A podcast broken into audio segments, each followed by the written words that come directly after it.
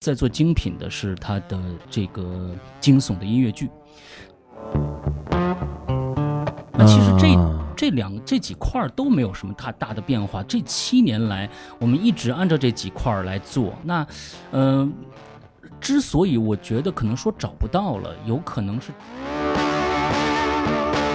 一个一个一个原因造成的。我们也是这几个大的平台在更新，那么每每一周的更新频次，每一周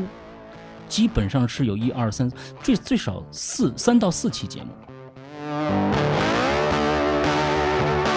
最少最少三三到四四期节目，所以说，嗯、可能是因为我们的品类，是因为